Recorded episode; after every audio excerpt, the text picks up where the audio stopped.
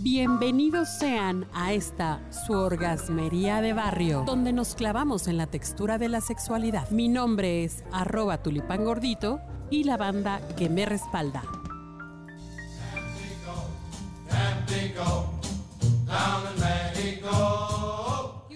¿Cómo les va, queridos orgasmeros y orgasmeras? Hoy estamos de manteles largos aquí en la Orgasmería de Barrio porque nos acompañan personas muy, muy, muy especiales. Para mí está con nosotros Patricio Chávez. Hola Patricio, ¿cómo estás? Hola, mucho gusto. Eh, me, me alegra estar aquí con usted. Eso. ¿Por qué me hablas de usted? Pues porque fue mi maestra. Ay Dios, que no se revele eso, por favor. Ok, y también está con nosotros Camilo. Hola a todos, ganando como siempre en este lindo Ay, no dije tu apellido, Camilo Mendoza, ¿no? Ayala. Bueno, Camilo Ayala Mendoza. Bueno, ok, a ellos los podemos encontrar en el Instagram en arroba Chávez de Paz y arroba Camilo Aymen. Y también en el Facebook como Patricio Chávez de Paz y Camilo Aymen. Y bueno, eh, me acompañan porque vamos a hablar de temas bien, bien especiales, bien específicos. Eh, hoy quiero contarles la historia de para qué sirve la educación sexual. Ustedes sí les dieron educación sexual, ¿no? ¿En la escuela o no? Yo considero que sí, pero no. Más bien, considero que no la adecuada. ¿Por qué? ¿Qué te enseñaron? A ver, Patricio, cuéntanos. Pues solo métodos anticonceptivos y, y cómo protegerte de, de algunas enfermedades. O sea, la parte del de, el placer, No, de eso no. el nada. orgasmo, cómo penetrar, cómo todas esas cosas, ¿no? No, en la escuela o no. No, la parte, yo creo que no, no tampoco. Yo creo que solo fue el básico de poner el condón, Ajá. ¿no?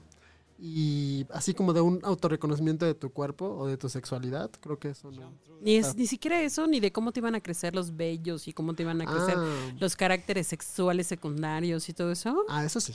Eso sí te Sí, dijeron. también. Sí. ¿Y a ti, Patricio? Igual. Sí, creo que saliendo de la primaria o entrando a la secundaria. Bueno, ¿y eso fue suficiente como para que ya estuvieran bien listísimos para entrarle? ¿O no? No, creo que no. Ay, mis vidas. No, no es suficiente. Pues no. Entonces, ¿de dónde adquirieron toda la información que traen? Porque Internet. traen bastante. Es internet.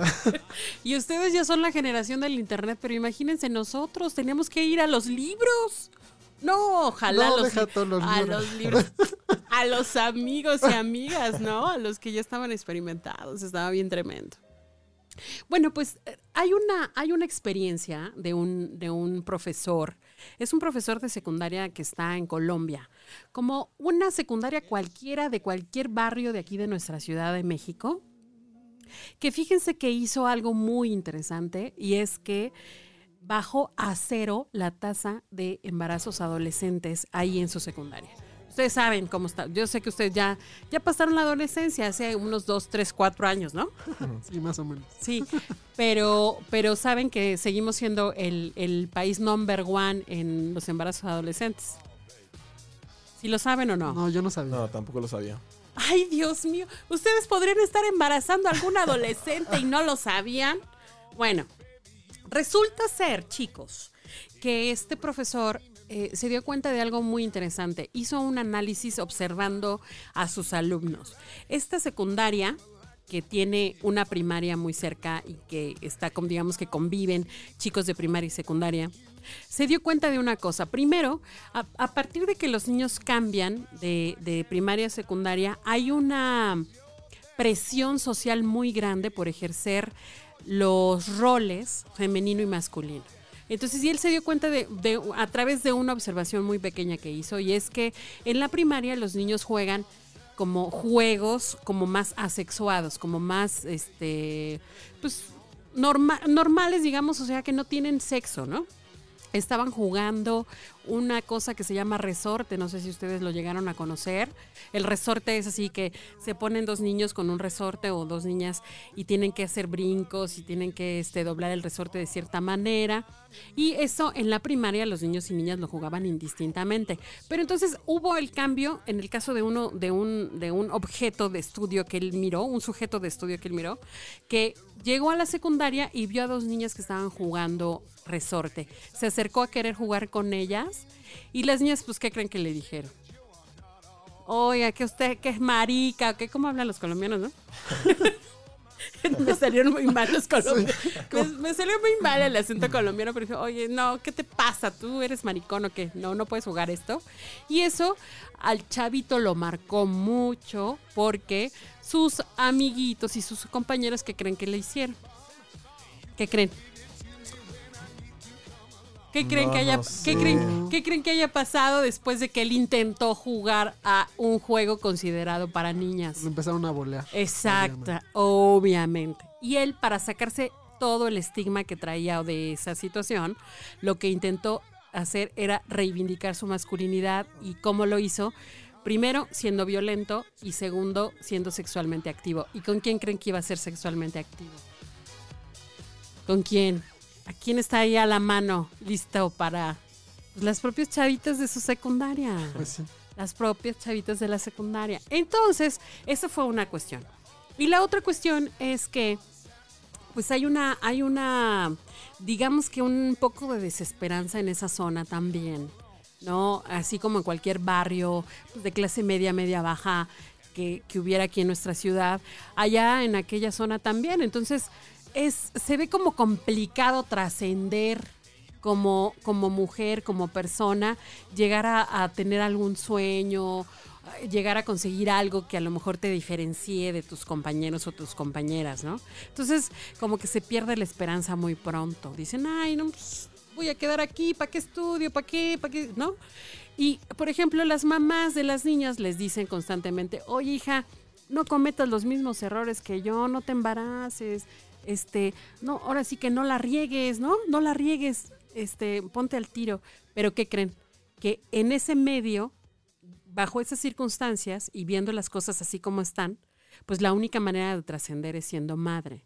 Entonces, si hay una presión o hay un, no hacerlo un discur en un discurso, pero por otro lado, socialmente te presiona para que pues, seas madre. Entonces, por un lado están aquellos que están bien sexosos, los, los niños varones, y por otro lado, las niñas con ganas de trascender porque no hay otra forma, ¿no? Entonces, el, el maestro se dio cuenta de esta situación y lo que hizo fue eh, darle formalidad eh, a través del cambio de, de los contenidos a una de las materias que tenían los niños que llevaban creo que cuatro horas a la semana. Entonces, durante cuatro horas a la semana de, de sus tres años de formación, les estuvo dando contenidos de sexualidad, educación sexual, derechos sexuales y reproductivos. Y pues eso hizo, esa información correcta, concreta, este, completa y además clara y oportuna, hizo que se evitaran los embarazos y que las, las y los niños también se sintieran más empoder- empoderados y en confianza. Ahora, ¿quién creen, quiénes creen que estaban en contra de, esa- de esos contenidos? Los, Los papás. papás. Sí, Ay. ¿cómo lo saben? Siempre son los papás. ¿Por Ah. qué? ¿Por qué creen eso? Sí, efectivamente los papás. Hay una tendencia o hay una creencia estúpida que dicen que si tú hablas de sexualidad a, eh, eh, a temprana edad, estás como, como propiciando La vida sexual. la vida sexual. Ustedes díganme, ¿es correcto? No, es totalmente falso. También está esta parte de que se no quieren que se enseñen porque pues todo el complemento, todo el paquete que lleva, pues hay cuestiones de género que se tienen que trabajar y cuestiones de orientación sexual libre que Que tampoco quieren que se toquen, pues sí, ¿no? yo también creo que es por eso. Exactamente, pero no, no, o sea, estamos totalmente equivocados mientras con más claridad y más pronto le hablemos a los chavos y chavas de sexualidad, más tiempo tendrán ellos como de digerir la información y además tomar decisiones correctas, ¿sí o no? Sí. Díganme ustedes. Es correcto. Correcto. ¿Ustedes qué, qué edad tienen? A ver, Yo, Patricio, tengo 22. 26. que no- o sea, y sí les hizo falta información, ¿no? sí, no, la Sí. verdad es que sí. O sea, ya la libraron, no han embarazado a nadie, pero sí les hizo falta No, información. tampoco estoy embarazado, así que Bueno, entonces, ojo, mucho ojo. Esto tómenlo en cuenta.